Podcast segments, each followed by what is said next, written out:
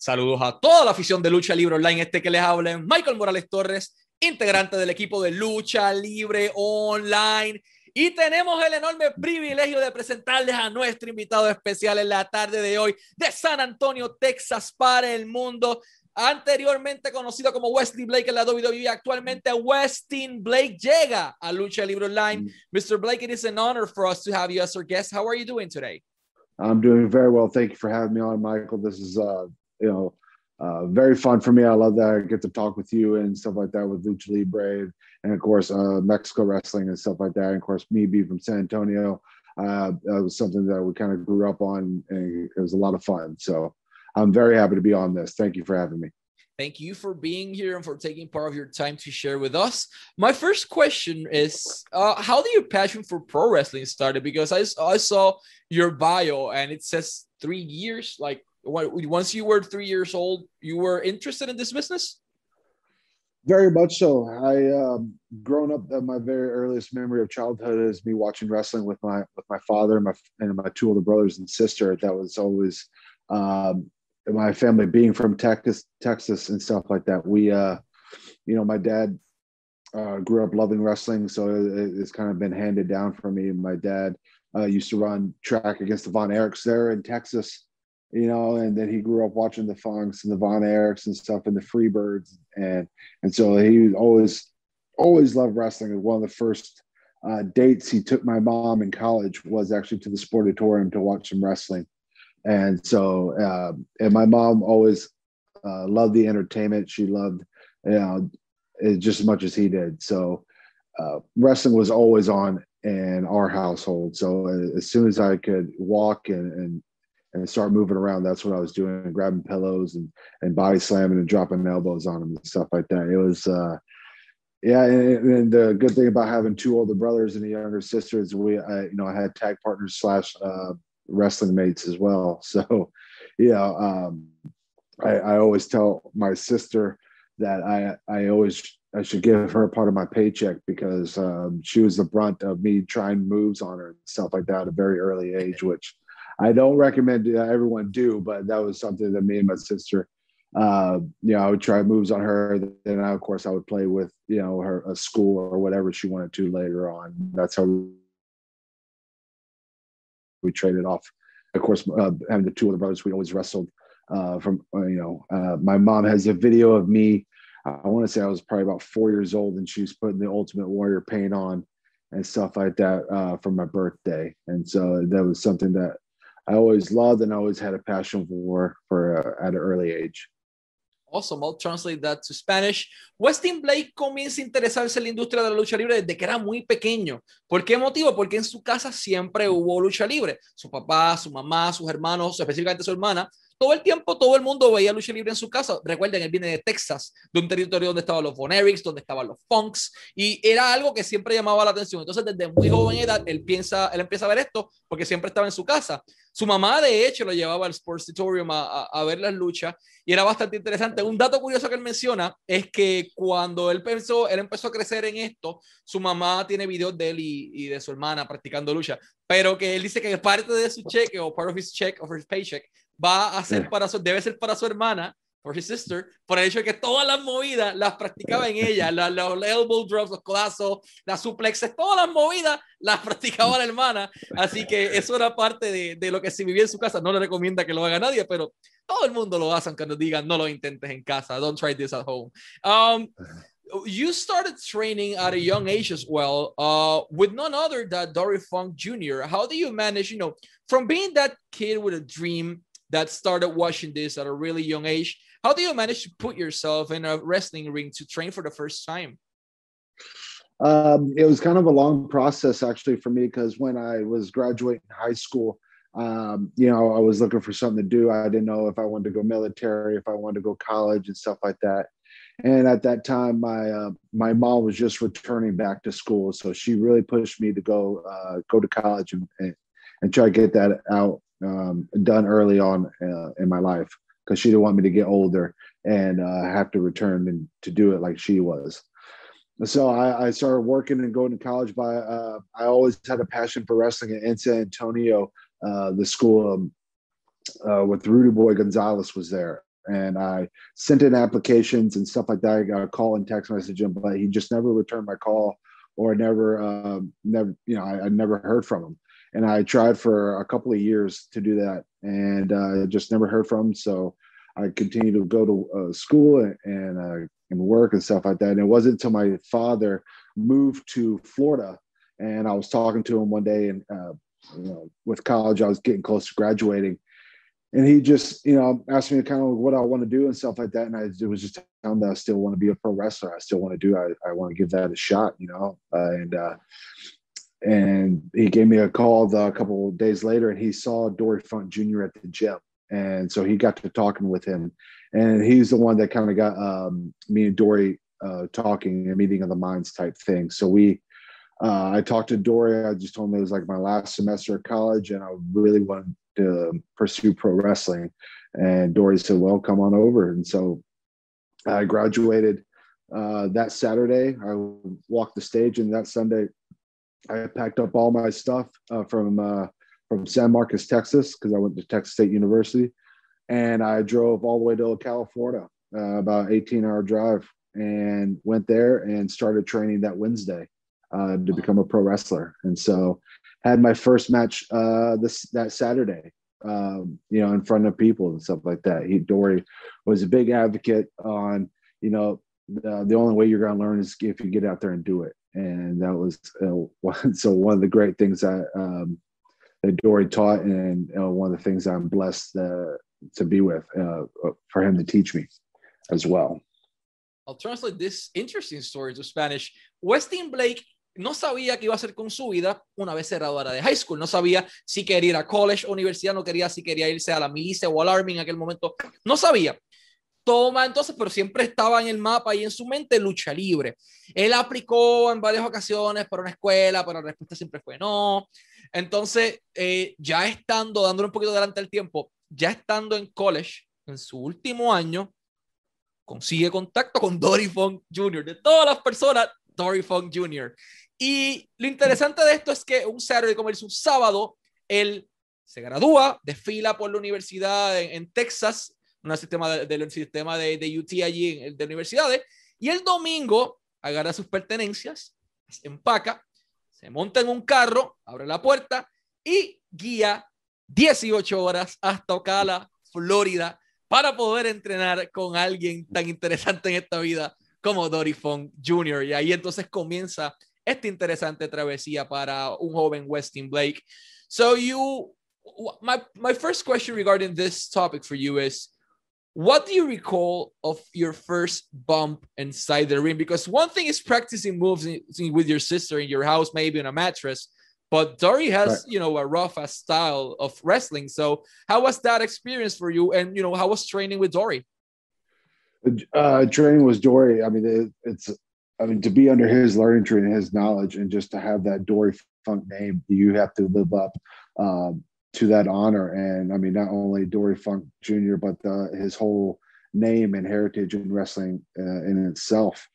And when I got there, you know, it was just in a little uh, studio uh, type, you know, off the side of a building that uh, had one AC unit uh, so it was very hot, and he had an old WCW ring. Uh, happened to be in there, and yeah, he was very gracious enough. Like uh, he warmed me up, and he, uh, you know, he took things slow, uh, just by you know, because I mean, he he taught uh, student by student almost. Like he he didn't have like a all right, you're going to start this date, then you'll end this date. He was students kind of came and gone as as they pleased. Um, you know they'll sign up for three months or a year and stuff like that so he was very gracious enough to where you would warm up with the class and stuff like that and then he would just kind of see where your level was and stuff like that. And i just remember the first day i was in there he kept asking me he's like you sure this is the first time you've been in a ring? You sure this is the first time you've been in a ring? And i said yes sir you know. And i just told him that I was a huge fan and i you know I, I practice on trampolines i practice on beds and stuff like that. And so but you know, first time taking a bump, you know, it, it was a lot of fun uh, for me. I just learned to uh, run the ropes and locking up and just doing like, you know, he's just started telling like he's like, if you do a headlock takeover, you can have a match. You can have you can tell a story about doing just a headlock takeover and arm jacks, and that was like the very he kept it very basic, very simple for me, which was very good. So I because I can um, I learned best that way, and and that and that was his teaching. He, he was he was a learn by doing uh, type thing. Uh, Dory was a was an amateur wrestler and footballer and in college and stuff like that. And so and when he broke in with his dad, you know, he his dad just kind of all right, you're going out there and you're you know you're gonna learn that way. So he had uh, a little bit of that, but he he he also progressed the, uh, the students to at their own rate and stuff like that. And so I will never forget the the soreness I had the very next day and just my lower back and legs and stuff, and just you know. Uh, it, it, was a soreness I haven't you know experienced before, and I played football and I and I did track and I did baseball and I did powerlifting and all that stuff. And there's just nothing like the, uh, that experience that you have. It's you know it's like being in a car crash over and over again. You just keep doing it to yourself, you know. So, and then uh, it, it took probably about two to three weeks for my body to kind of start callousing uh, itself to where I'm like, okay, I can start taking bumps every week and stuff like that, and to where I can start doing that and functioning and uh, still getting able good workouts and stuff like that. And still at that time I was working, so I had to still go wake up and go to work and you know then that night I had to go work out then go train stuff like that um, but yeah it, it was uh it was a the the best soreness I could ever have just because it's something that I wanted to do. I was I was chasing that soreness and I was chasing that that feeling of you know I'm tired, but man, I love doing what I'm doing right now. Awesome, man. I'll translate this. Él dice que fue increíble comenzar debajo de ese learning tree, debajo de ese árbol de aprendizaje de, de Dory Fong, era una persona que cuando lo ve por primera vez practicando, le preguntó varias veces, ¿de verdad esta es la primera vez que tú estás trepando un cuadrito? ¿De verdad? Háblame claro. Y le dice, bueno, practiqué en trampolín, practiqué en los mattress, practiqué en diferentes partes, pero esta sí es mi primera vez. Entonces, tuve esa oportunidad de ir eh, tomando las cosas bastante rápido. Eh, era una persona que mientras veía, aprendía y aprendía siempre en el road, era bastante rápido, era fast learner en ese aspecto, pero le tomó tiempo Uh, él dice que no hay nada como la lucha libre. Él hizo pisticampo, hizo diferentes cosas en su vida, pero la lucha es otra cosa porque tú tienes que acostumbrar tu cuerpo a tu sistema a esos bombs, a recibir esas caídas constantemente, a tener, to take weekly bombs, como él menciona, a tomar eh, caídas semanales. Eh, y es bastante difícil. Eh, lo importante de esto era hacerlo sin estropearse lo suficiente, porque al otro día él tenía que trabajar. Todavía él estaba trabajando de manera regular. Y eso fue un poco de, la travesía de Westin Blake en, la escuela de, de Dory Funk Jr. Uh, after you know you graduated from Dory School, you had the opportunity to have a few matches, but a particular one I want to talk about is uh, well, unfortunately, Jerry Lawler suffered a heart attack on 2012. And his uh, return yeah. match, mm-hmm. man, his freaking yeah. return match to the ring, Westin Blake, May 2013. How do you manage to, you know, to stay focused to, you know, nah. to avoid marking out like he's Jerry freaking Lawler? how, how, do you manage to, to work that match with him? Oh, it, it, we're talking about a, a wild and, and, and, humbling experience because, you know, at that time, uh, of course, everyone saw Monday Night Raw, uh, Jerry go down his heart condition and stuff like that. So, you know, and, and, of course you feel for him. You know, he was a legend in this business and he's done so much, and he was able to, you know, what he's done with uh, commentating and and and outside the ring, and uh, you know, just like pop culture wise. I mean, you know, back in, in the seventies and eighties and stuff, like he, you know, he was a huge name, huge draw, and stuff like that, and and when we were told like you know, Jerry Lawler's first match back was going to be there at the Dory uh, Funking Conservatory. We were just ecstatic, you know, just talk about like one of those surreal moments where that's when, um, as a young performer, you, you're, you're driven and you want to get in the ring and you just want to, you know, do you know, good with Jerry Lawler and stuff like that. And Jerry Lawler was an absolute pro uh, when he came in that night. Uh, you know, he was so friendly to talk to everyone, everyone in the locker room, uh, and tell stories, and just made uh, us at ease. I would say because when you know, of course, when you have someone coming in the locker room like that, uh, or even to be in the locker room with Dory Funk, you know, it can, it can be a nerve nerve rattling because these two are just you know two legends, uh, two Hall of Famers, And so, uh, but they made it so easy for them. They made it so easy for us to talk and communicate and just tell stories and just kind of put your mind at ease and stuff like that. And so, um, and, you know, by the time the match was coming, I was almost like, I was excited, but for some reason, he when I'm talking to him, he just put my mind at ease. Where I was like, I, he put confidence in me to where I can go out there and perform. And he, you know, he performed with the best of us. I mean, it was an eight man tag. Uh, you know, he tagged with Dory, and he, you know, did an amazing job. And I was just so happy that I was able to share the ring with a legend like that. And I, when you first get in the wrestling business, you never think those moments would happen and that did, and that was a moment that I would treasure, treasure forever. Perfect. I'll translate this. Westin Blake tiene la oportunidad de luchar con Jerry the King Lawler en su primera lucha posterior a la situación en Raw, como él menciona, que Jerry se desploma, sufre una condición, o sea, sufre un ataque al corazón, un infarto. Y su primera lucha es con Jerry Lawler, eh, un, un man tag, y con Dory Funk Jr. también al otro lado. Es como que mind blowing. Desde, mano, es increíble. Él dice que fue humbling, fue una experiencia que lo, fue bastante, lo ayudó a humanizarse, a volverse más humilde. Y fue como, wow, o sea, dos leyendas de la industria, tengo que tratarlas con respeto, hay que cuidarlas. Pero Jerry le dio a él las palabras de aliento para continuar en este negocio, para trabajar con él en ese cuadrilátero y para hacer las cosas sin miedo. Y la lucha fue completamente buena. Y lo, lo, ideal es eso, o sea, fue, fue una experiencia que lo ayudó a crecer mucho a él eh, como persona. After, you know, you spent you know, compared to many wrestlers that's been, you know, 10, 12, or 20 years in the independent circuit, you spend a small amount of time there and you yep. got immediately signed by by the WWE. How did you manage, you know, to get signed by the company? Who contacted you first and what do you recall of that tryout? So yeah, my tryout was in uh, 2012. I've been wrestling probably a little over a year and a half at that time, and at that time, uh, I said, I was with Dory and stuff, and he he got me some bookings up in like uh, Kentucky and stuff. So he had me kind of going a little bit of the independent scene. Um, you know, just I was just kind of like starting to get my feel for that.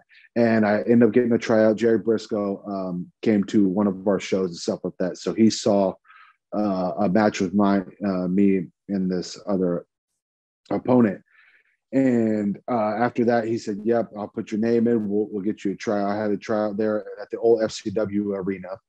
Uh, uh, the performance center was uh, wasn't being built yet, and so we uh, had the trial. It was a four day tryout there in Tampa, and uh, it, it, that that was just there were seventy five people there, and I want to say there was that's where I met Buddy Murphy. That was at that trial. That's where me and Buddy kind of kicked it off um, you know, sparked with having friends because at that tryout, out of the 75, there was one contract being guaranteed.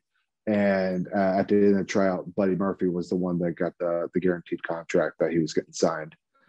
And I'll and so after the trial, they said that we'll be contacting you here the next couple of months, something like that. And then it was December of that year uh, of 2012. Uh, I got an email from Canyon Ceman and a call and saying like, hey, uh, we were going to start the hiring process with you and stuff like that. So uh, congratulations and that. And at that time, they were looking for, uh, you know, I was told that they were kind of looking for people that could wrestle, but they kind of wanted a homegrown. They weren't looking for uh, so much independent. They kind of wanted they kind of wanted people to grow up in their uh, in their system a little bit. So it was almost a right place, right time type thing where I, you know, I had just a, knew just enough wrestling uh, to where I didn't involve any bad habits or anything like that. And so they, you know, I had a, a look that they they liked and stuff like that. So I was able to uh, get hired by them.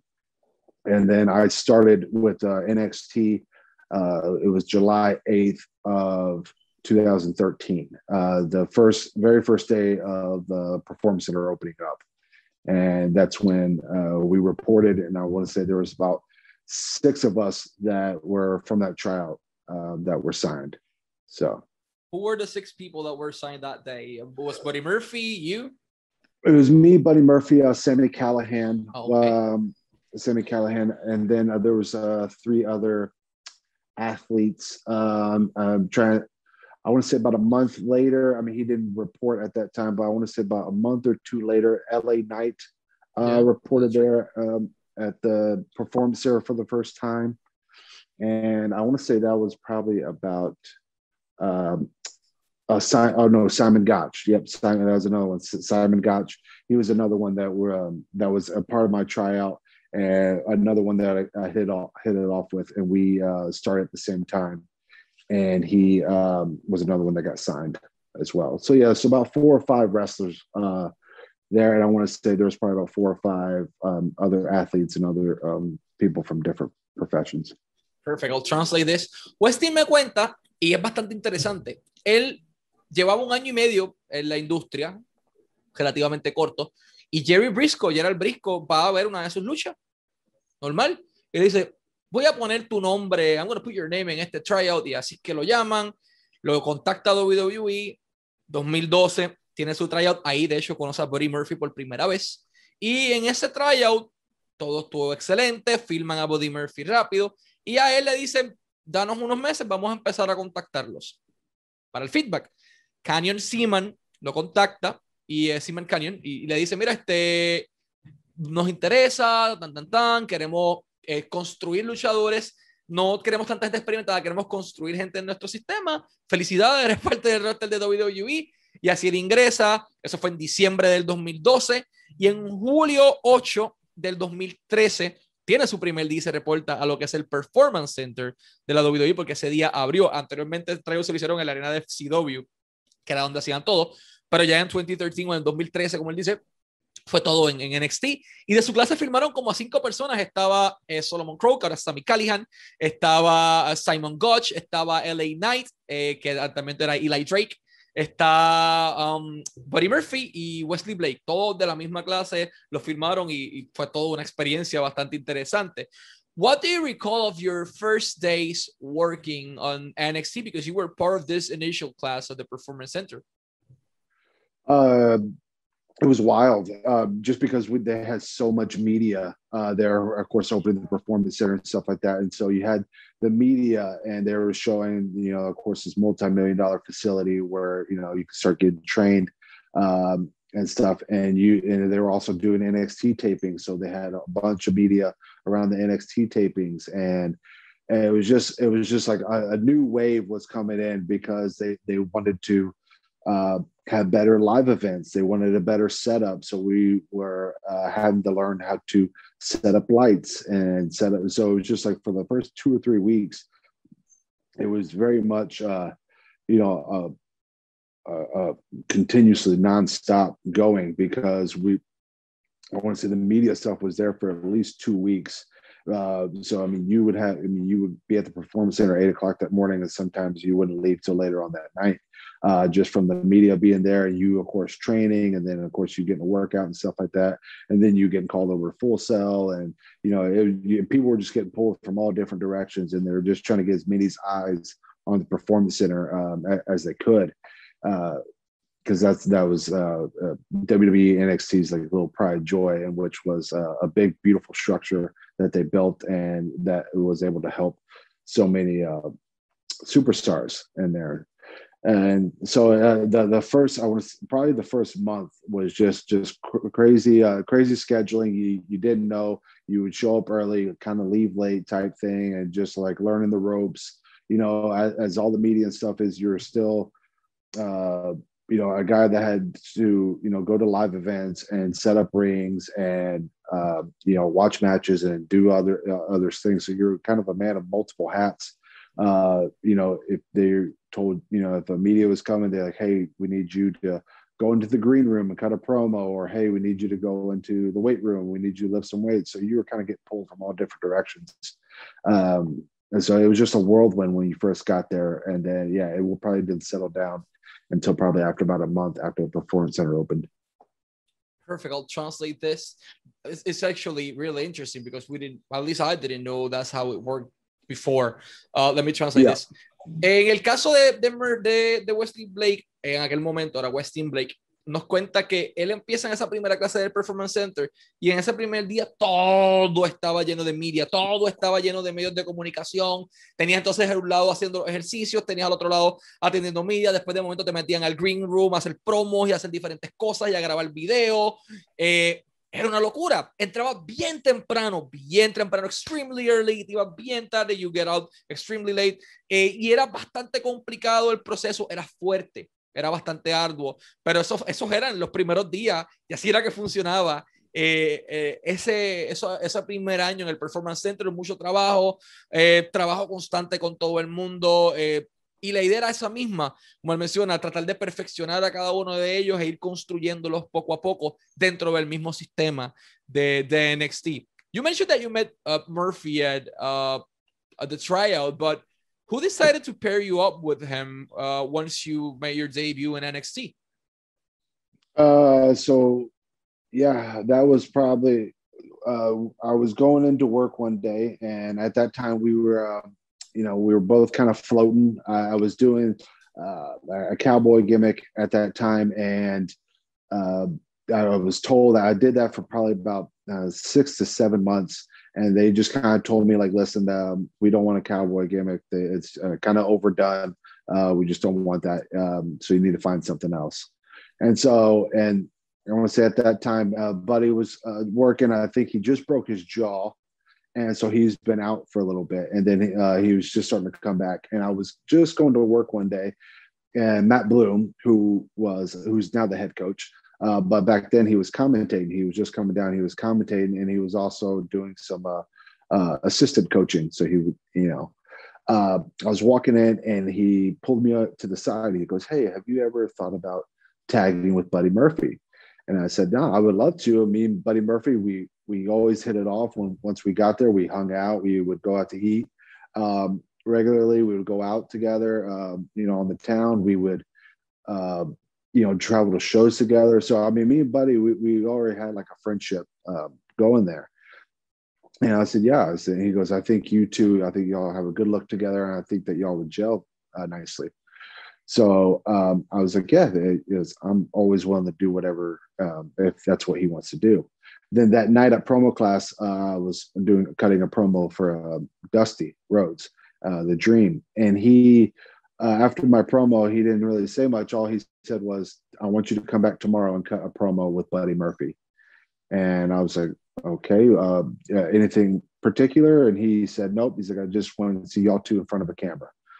And so when I left that night, I called Buddy and I was like, "Hey, um, I just want to let you know, uh, Dream wants us to uh, cut a promo together." And he goes, "Oh, really? Why?"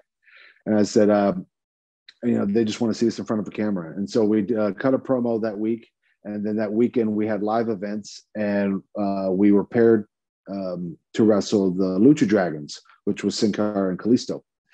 And it was it's just so funny because we uh, were we were unprepared our, and uh, we didn't have anything to match. So I had to borrow someone else's trunks uh, that kind of matched Buddy's uh, white gear. I had to borrow someone else's boots, just so we kind of looked like a cohesive team.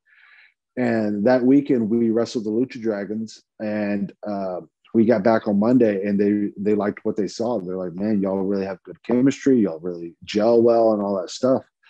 Um, but we we were told this is not you know this is to get y'all reps. This is not for y'all to don't invest in it. Don't get into gear together. This is just for y'all to um, get reps on live events. Uh, keep pitching different ideas for yourself. So after that, Buddy and I took it upon ourselves, like, you know what? How about we try to make this work? And me and him went out and got gear together. And luckily we did because uh, when uh, Full Sail came around for tapings, uh, we were going against the Lucha Dragons. And it, when we came out with the with the same look and same gear and everything, that's what the light bulb went off with creative and everyone. Everyone's like, "Oh wow, yeah, these guys look really good." Let's, you know. And then once we had that match with Lucha Dragons and we had that look, that's when the ball, uh, the ball, the, the ball started rolling with us. So. Perfect. I'll translate this.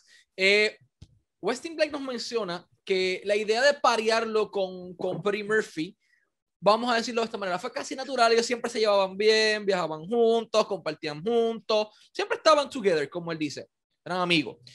Y estando en la empresa, Matt Bloom, que era, eh, también fue tensa en un momento dado, que en aquel momento era comentarista, ahora es el head coach de NXT, dice, oye, ¿no has pensado hacer equipo con, con Murphy? Y dice, sí, me gustaría, porque anteriormente él estuvo siete meses haciendo un gimmick de cowboy, por siete meses más o menos. Y es como que, ah, ya esto lo han hecho, está sobrusado, vamos a sacarlo a un lado. Sigue proponiendo ideas. Bloom le da esa alternativa, la aceptan. Y le dicen, pero no se pongan a hacer ropa juntos, no gasten dinero, no hagan esto ni esto ni esto, porque eso es algo para probar a ver en los live events. Y pues los enfrentan a los Lucha Dragons, Sin Cara y, y Calisto en aquel momento.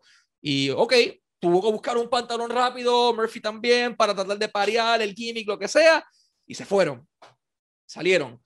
Cuando llega el momento de hacer los tapings de Full Sail, Ahí ellos invierten en ropa, pese a que le dijeron que no, y cuando salen con la ropa bastante similar, look similares, los dos fuertes, él dijo como que, oh, espérate, aquí hay algo que se puede trabajar, y de esa manera ese día lucharon también con Calisto y Sin Cara, y de esa manera entonces es que comienzan a, trabajar juntos una, una, vamos a decirlo esto, pero una propuesta de manera eh, casual, de manera, vamos a ver qué pasa de esto, y funcionó. Which actually leads me to my next question. You, after a while, you had the opportunity, along with Murphy, to earn the NXT Tag Team Champions after defeating that same team, the Lucha Dragons, Sin Cara and Kalisto. Yeah. Once the referee counted three that the bell rang, what was the first thing that went through your mind once you hold the title? Uh, the first thing that comes to your mind is just the almost like you play uh, your life fast forward. You know, you you rewind your life and it fast forwards all the way to that moment. You remember uh, being the two, three year old uh, wrestling the pillows and stuff like that, and you know, um, collecting all the action figures and watching uh, all the pay per views that my dad used to get, having my friends over and wrestling on trampolines and watching the pay per views and watching Monday Night Raw and and watching WCW and just getting to you know, and, and then finally me getting to Dory and then all just the hard work and sacrifices and just of work and, and putting wrestling there and, and, just keep uh, going for that dream. And then when you get to NXT, and then it seems like once you get to NXT, the work continues to go even harder. Like now you're just trying to get now you're trying to get on TV. There's so many talented people that you're just like just trying to show your best you and trying to get your best foot forward.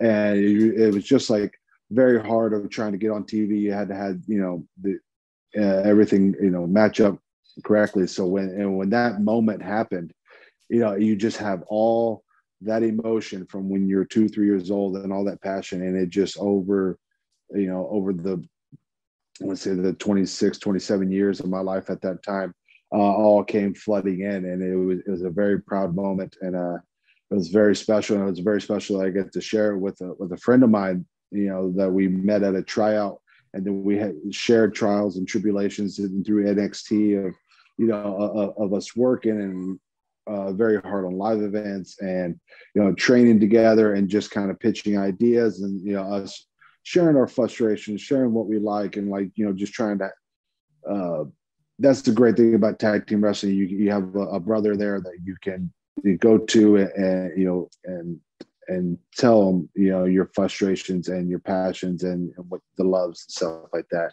And so when you have that and you share that together it was, it was incredible. I'll translate this. Cuando él gana el campeonato él gana los campeonatos en parejas de NXT con Buddy Murphy derrotan a Kalisto y Sin Cara uno, dos, tres, suena la campana, ¿qué es lo primero que viene a su mente? Todo este rewind de su vida, después pasando a fast forward, desde que empezó a ver lucha con su papá en Texas, los Bonetics, eh, ver ahí también a, los Funks con su familia, hacer las movidas con su hermana, ver Monday Night Raw, ver WCW, todo esto, entrenar por primera vez, trabajar fuerte, para entonces llegar a ese momento peak en tu carrera es como wow, eh, y ganarlo con un amigo como lo es Buddy, como lo Buddy Murphy, que fue una persona que también hizo muchos sacrificios con él. Eh, simplemente es una experiencia increíble que lo ayudó a eso mismo, a, a valorar más lo que él tiene en, en, su vida y en su carrera como luchador. After that, you know, Buddy and you took separate pathways and they created a team that was called, or stable that was called the Forgotten Sons, whose idea was to establish this stable. Uh, that was Steve and I and myself uh, to do that. I mean, so Steve and I met in 2014. He came to NXT in 2014, um, and we we right away hit it off. We uh, I'll never forget the very first time I even talked to Steve. I asked if I could borrow his truck because I was helping a friend move uh, some stuff to an apartment. And I mean, I'd never even talked to the guy. I said I legit said hi, um, Wesley Blake uh, you know, may I borrow your truck? And without hesitation, he says, yep, no problem. That's, you know, so uh, that night I, uh, for paying him back, I took him out to dinner and we had a couple drinks and stuff. And then we, our friendship kind of hit it off.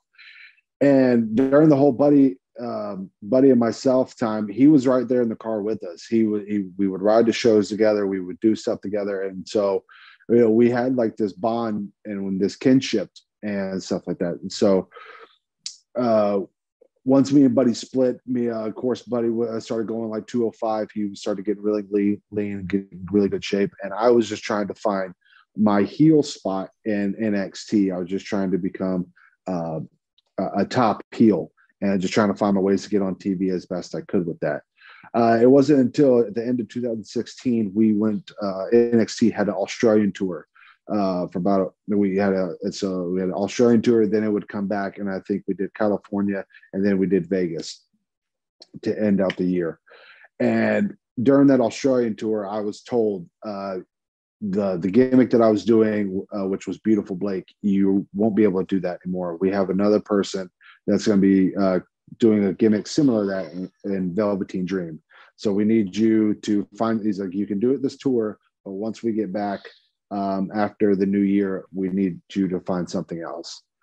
And once we landed back in the States, the very first thing I did was call Steve. Um, and I just told him, like, hey, would you like to tag with me? Would, you know, be serious? Because I just got told I, I, you know, I don't, they don't want me doing this gimmick anymore. And right now, I, I see the way I see the tag division right now, and I see it kind of transitioning. And I think me and you could really implement ourselves as a, a top heel tag team. And he jumped at it. Yes, of course. Uh, you know, that's the first thing he did. So when we got back, we just started, you know, the the wheel started turning and we started pitching stuff uh, towards creative, towards Triple H. You know, we were trying to get in front of as many as we can. We have performance center shows that uh, that we do. They they send up to creative and stuff like that, so people kind of see like, hey, this is what they're working on we went on that shows and we started kind of doing live events together and stuff like that so we could really fine tune. And uh, we just we had a blast. Um, steve Cutler is uh, a, the godfather of my children and so he, he's a very much a brother and we just had like that kinship and we that's when uh, it, wrestling just kicked off on a whole new level of fun when me and him uh, started pitching the Forgotten Sons, and I think that's one thing we hold our heads up our heads up high about because that was something that we pitched. It was kind of our, our idea. We came up with uh, you know different aspects of it, and you know, and they kind of took it and made it their own and, and ran with it. Perfect, I'll translate this. ¿Cómo nace el grupo de The Forgotten Sons? Es algo que Steve Cutler, actualmente Steve McLean, y Westin Blake proponen a la empresa. En aquel momento él estaba haciendo un personaje eh, que Triple H y el equipo creativo le dicen, mira, ya no puedes hacer más esto porque se parece mucho a lo que está, eh, vamos a hacer con Velveteen Dream. Aquel momento había un tour en Australia, eh, van a Australia, van a California, van a Las Vegas y hacen todo este trabajo. Antes de eso, él no conocía a Cutler. Él necesitaba hacer una mudanza en su apartamento. Cutler tenía un camión un truck y ahí entonces le dice, mira, préstame tu camión un momento para hacer esto. Le dice que sí. Y como además de gasolina y todo, para darle las gracias, pues lo invitó a comer, darse unas cervezas y todo. Y ahí entonces nace esta, esta hermandad entre ambos. Eh, a partir de eso, ellos entonces comienzan a proponer diferentes ideas hasta que sale esta alternativa de The Forgotten Sons, que ellos la proponen al equipo creativo de, de NXT, hasta que el equipo de creativo de NXT dice, ok, vamos a irnos con eso, la cogen y entonces la hacen suya y empiezan a hacerle modificaciones. Pero de hecho, la idea original fue de Westin Blake y de Steve McLean en aquel momento. Um, once you got called up to the main roster, everyone was so freaking hyped. Like you went to SmackDown, you were going for the titles, everything was indicating that we were going to have new tag team champions. And suddenly somebody tweeted something that he shouldn't be tweeting in a historical moment that it was not the best moment to do it. Yeah. One guy, all of you pay the the broken dishes, as we say here in Puerto Rico. Yeah. What happened there? Like, did they even granted you the opportunity and Steve to do something together while they, you know, removed Jackson Ryker from the equation for a while? Right. Uh, yeah. So, I mean, when, uh, I mean, first of all, when, when Steve and I pitched uh, the Forgotten Sons, we, we were doing uh, more Sons of Anarchy type stuff. And they, uh, WWE was the one that kind of uh, put Jackson Ryker with, with the Forgotten Sons. So that was their kind of creative, like they liked what me and Steve were doing. They just thought we were missing something. Um, and said, we had a debut match in Atlanta and he, um, you know, and which ended up getting scrapped. And then after that, that's when they implemented Jackson Ryker. And then, uh, yeah, and so we had a good time with with uh, with Ryker, and we had a great thing going down at NXT. And like you said, we get called up to SmackDown, which we were all three of us were very excited for. We were very happy, you know, because now we can kind of uh, chomp at the bit. That, that's what that's where we wanted to get to. We wanted to get to um, the main roster, uh, you know, Triple A when he told us, he's like, we, we need a trio heel so we can go, you know, we have people going against New Day and Bloodline, like Roman and, the Usos. And so we were uh, super excited, thrilled that we were going to get to work with these people. And then, like you said, uh, the uh, tweet happened about a month into our uh, run there in SmackDown. And uh, with Steve and myself, we you know, we were I was at home and I I get a bunch of text messages from from the boys uh, in the locker room saying like, hey, Ryker tweeted something. Um, you know, you need to kind of see what's going on. So I, me and Steve message him in a group. Hey, you know, just let you know, Ryker, you're you're getting heat from the boys. Uh, maybe you should take it. You should take this tweet down. Uh, but Ryker stuck to his guns. He said, "No, I, there's nothing wrong with this tweet. I'm not going to take it down." And so, and as a man, I was like, okay, I respect that. But me and Steve, we had to put our own views and our own stuff. So we each made a statement via tweet, you know, saying like these are his kind of views. That here's our view type thing. So we kind of uh, st- stood alone on that. And then we went in the next day to the Performance Center uh, to kind of make amends uh, on our half. Just kind of like, hey, those are his um, thoughts and feelings and stuff like that and you know it doesn't reflect on us and when we went to the performance center they uh, we were told by creative like listen this uh this is not going to hurt you. This is not going to change uh creatively. Like we're gonna we're gonna give it a couple weeks let this blow over and then we'll you know we'll continue on with you and new day. And so we were just like okay that's fine. That sounds good. Uh, we'll let this blow over. You know, we we went to the locker room, talked to the boys, and everyone seemed to be okay with it. And it was probably about a week later, uh, I get a text from Biggie, and Biggie says like, "Hey, uh, we just got told we are going to start going to Cesaro and Shinsuke," and that's when it got shifted uh, towards Cesaro and Shinsuke. So uh, me and Steve, we were very honest with Ryker, like, hey, we're going to pitch some ideas, and some of those ideas we may, you know, exclude you out of. Like, it just may be Steve and uh, myself. Uh, we may do, uh, you know, uh, we're just going to kind of pitch ideas where, you know, you're kind of, you know, out of, you know, with an injury or this, like, kind of where me and Steve can still keep, continue to go. Um, but that didn't happen. They, uh, you know, after about a month or so of me and Steve pitching, uh, we finally got a call saying like, all right, we're going to bring all guys back. We're coming back as a trio, but uh, we're we're going to change your look up. We're not you're not going to come in as the Forgotten Sons. We're going to give you all a different look and kind of different vibe. And so we were like, okay, that that's fine. Uh, and then about after a month of, of texting and, and and trying to pitch ideas of a different vibe, they uh, uh, we didn't hear anything and we didn't hear anything and so we're like okay and then it wasn't until december where uh, Ryker got uh, a call saying that he's been moved to raw and so when he went to raw then it was freed up me and steve because we were still on smackdown and so that freed up me and steve and that's when me and steve started pitching ideas and then eventually they got uh, steve and i with baron corbin uh, with the knights of the lone wolf and yeah, I, and and when I when I'm talking to Ryker uh, since that day and stuff like that, uh, he he he has apologized. He said he he never meant for that tweet to uh, uh affect um, my livelihood or Steve's livelihood and stuff like that. So, you know, that's yeah that that tweet was uh, like I said something that he felt uh, on him that that that he needed to tweet. And so we just try to separate ourselves as best we could with it. And uh, ultimately uh, we all got broken up for it uh, okay that this ha- this unfortunately happened. And my question for you is uh yeah unfortunately steve got released. And after that you got your release as well but not the guy who made the tweet. Don't get me wrong jackson is a hell of a wrestler. He's a hell of a performer looks good in the ring. He can sell basically any move as well. But the person that raised this hell was yeah. not the person released, but you guys were. Why do you think the company took the decision to part separate pathways well, with you specifically?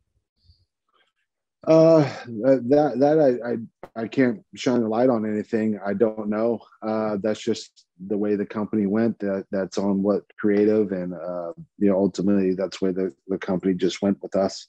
Uh, yeah, I, I think once you know once we kind of got back, I think all three of us for whatever reason we were kind of skating on thin ice with hot blades, and then you know, Steve ended up uh, getting COVID and once he got COVID, um, after his two weeks were up of quarantine, you know, he got a call saying that creative had nothing for him. So he was obviously released.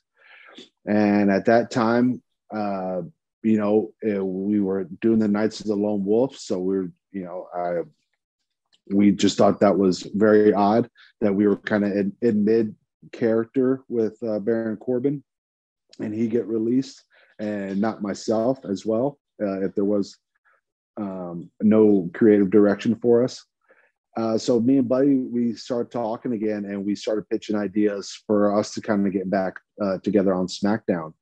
And uh, but unfortunately, we pitched ideas, and we were going to go in after Mania, and he was going to talk to some some of the creative people, but um, I I got released beforehand, and yeah, I as like I said, I, I did everything I could do to uh, present myself in the best way to for the company to use me, uh, however they saw fit.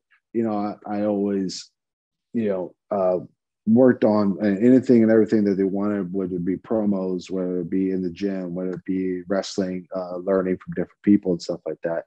And it just so happened uh, that they they released Steve and I, and Ryker is still there, and that yeah, I don't have a real answer to that is you know that that's that's just where the company wanted to go i'll translate a little bit of everything uh, of this information because this it's a lot to process man for you as a talent yeah. and for, for us as well um Westin Blake me dice, ok, cuando Jackson Riker pone el tweet que todos sabemos que puso, la empresa le dice, bueno, no vamos a tener, eh, ustedes no van a tener problemas creativos por esto, los muchachos empezaron a quejarse en el camerino, le enviaban mensajes a ellos diciéndole, mira, este Jackson puso esto. Westing y Steve le dijeron, baja el tweet, borre el tweet. Jackson dice, no, no voy a borrarlo. Eh, lo respetan porque se, se ha sido firme en su decisión y en su creencia, pero eso les trajo problemas a ellos. Entonces llega el momento en donde están, no van a afectarlo, pero le dicen a Biggie, mira, pues van ahora a estar trabajando con Shinsuke Nakamura y Cesaro. Cambia completamente la dirección, lo echan a un lado y entonces a Jackson lo vuelven a utilizar, pero lo envían a Raw, le dan la llamada. ¿Qué pasa con ellos? Los ponen en SmackDown y después de un tiempo empiezan a utilizarlo con, como la corte de, del Rey Corbin en aquel momento. Y es bastante complicado porque eso afectó su posición. Un tweet, un solo tweet de Jackson Raker les afectó a ellos enormemente. Jackson se disculpó con ellos, habló con ellos aparte, le dice, mira, yo nunca pensé que mi tweet les iba a afectar a ustedes en sus carreras, en, en sus vidas personales, lo siento pero ya el daño estuvo hecho. Posterior a esto, ambos les da COVID, ambos me refiero a Steve Calder y a Westin Blake. Llega el punto en donde dejan en libertad a Steve Calder. Lo dejaron en libertad y they got release him. Y entonces no lo dejan en libertad. Él está bien raro.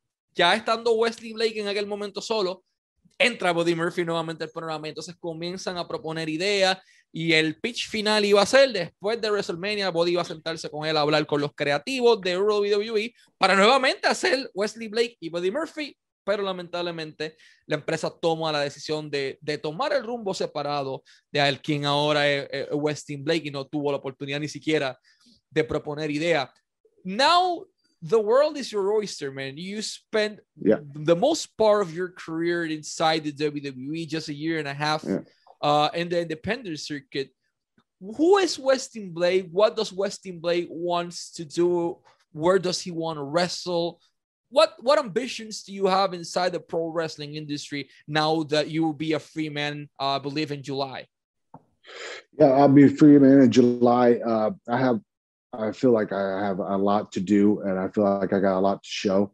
Uh, the the the great thing about now is everything's starting to open back up, and you know the shows and starting are starting to come back, and there are a, a ton of talent out there that I would love to wrestle, and they got talent everywhere.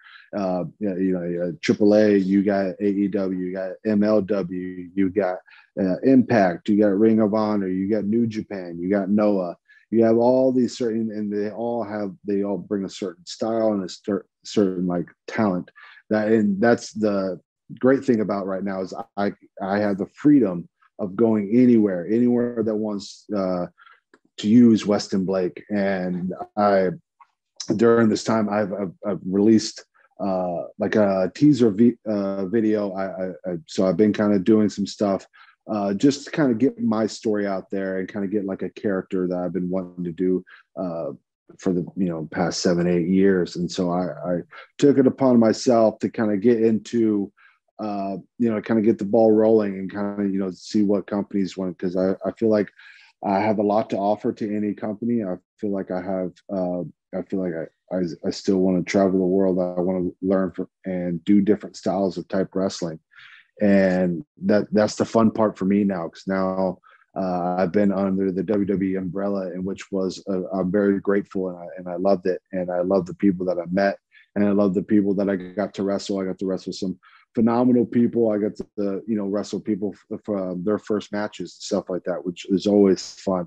Uh, but now it's my, now it's a time for me to go and um, um, show my worth and show and now now it's on me now it's my uh, show my brand and show uh, what what money I can make and what and what uh, you know what I can bring to uh, other wrestling companies uh, you know whatever they're looking for and I believe that I could be someone that would help um, their product in any way shape or form and I believe that I will be able to help myself um, of course um, elevate myself and my wrestling ability. Perfect. I'll translate this. ¿Quién es Westin Blake? ¿Qué va a hacer Westin Blake? ¿Qué quiere hacer Westin Blake? Dice el mundo es su mundo en estos momentos. Y a partir de julio es un hombre completamente libre. Agradece a la empresa por el tiempo que estuvo ahí y por la oportunidad de trabajar con personas maravillosas y de brindarle cosas increíbles también a su resumen. Pero AAA, eh, AEW, MLW, Impact Wrestling, Ring of Honor, New Japan Pro Wrestling, Pro Wrestling Noah.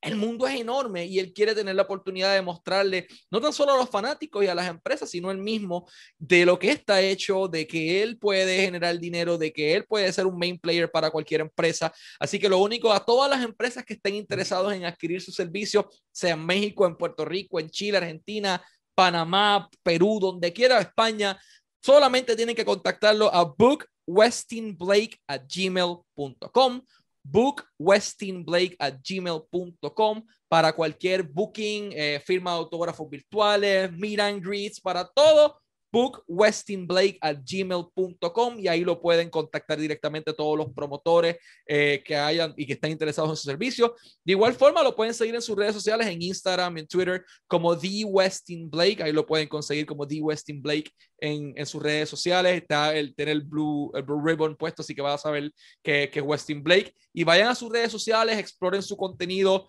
hay mucho que este caballero tiene que ofrecer, no tan solo a las empresas de lucha libre y a los fanáticos, sino a él mismo. O sea, todas las industrias, créanme que la persona que lo contrate va a tener en su talento un A-plus player en el roster. Así que book westinblake at gmail.com y The Westin Blake en sus redes sociales para más información. Uh, Mr. Blake, before we go to our last question, I want to thank you so much for your time. Last but not least, how's being, you know, quarantine is complicated as hell, but this transition, some, you know, you're wrestling in front of 15,000 people and suddenly you're wrestling in front of zero, maybe the cameraman and a few guys in the crew. What was the most uh, complicated part for you as a performer, but also as a human to work during the quarantine and the pandemic? The the thing that was probably the the hardest transitioning was that immediate feedback that you get from the fans. Uh, you know, when when you that's the biggest thing is when you're out there in front of a crowd, you uh, that's kind of what dictates a match. You kind of want to you you do stuff and then okay, if they're getting into this, then we're gonna go that way. If they don't like it, okay, we'll go this way. And that was that that was a big thing with uh, that because you don't really know. You you you don't know what you're doing is working, or if you don't know what you're doing is bad, or you know they. So you just have to kind of trust in yourself. So that's what made uh, I think people try to become better performers because you have to put out a certain level and a certain confidence in yourself to where what you're doing on the TV uh, in front of the camera is translating to the people at home and you're you're doing your best ability where you think people at home are are, are biting on it and, and trying to get into that. Uh, then that goes with cutting a promo, and that goes with you know wrestling in, in a ring and just any aspect.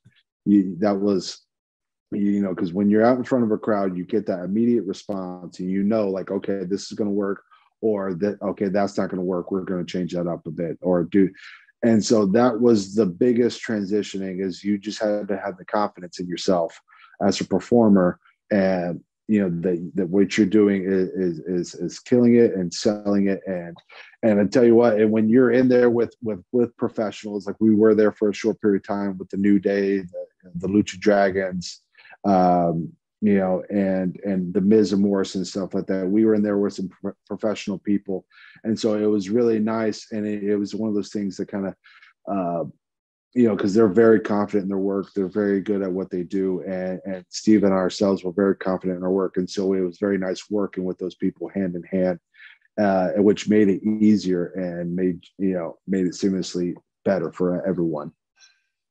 Perfect, I'll translate this. La parte más difícil de trabajar en una cuarentena, una pandemia, no tenemos fanáticos, no hay un feedback directo al hacer una promo, al hacer una movida, no hay. No hay manera de saber si estás haciendo las cosas dentro de todo bien, si al público le gusta, porque no sabe, no hay nadie aplaudiendo, no hay nadie abuchando, no hay nadie haciendo nada. Entonces, esa parte es bastante complicada, pero también es esa parte de, de constantemente tratar de reinventarte, hacer algo distinto, de buscar una oportunidad, de cazar esa oportunidad en el spot, de proponer ideas constantemente. Es bastante complicado. Entonces, no teniendo público, cambia un poquito la cosa por el hecho de si no tienes un feedback inmediato, pero no es lo mismo. Tú como atleta performing en frente de, de crowd es algo bien distinto que tú estar sin público. O sea, tú te alimentas de la energía, tú te alimentas de los abucheos y es algo completamente distinto, es complicado ese ambiente y le agradecemos a Blake eh, por, por, compartirnos eh, su, su, oportunidad, su experiencia y sus vivencias dentro de la industria. Blake, once again, thank you very much for your time. Always wishing you success. Thank you, Michael. Yes. Wishes you success in your career and in your personal life, man. And let's hope to see you, fingers crossed, soon, either in Puerto Rico or in Mexico. Oh, I would love to. I would love you. Thank you, Michael, for this interview. It was great. Thank, Thank you. you for having me. Thank you for your time and let's wrap this up in Spanish. Este fue Westin Blake y Michael Morales Torres para Lucha Libre Online, la marca número uno de Pro Wrestling y Combat Sports en español.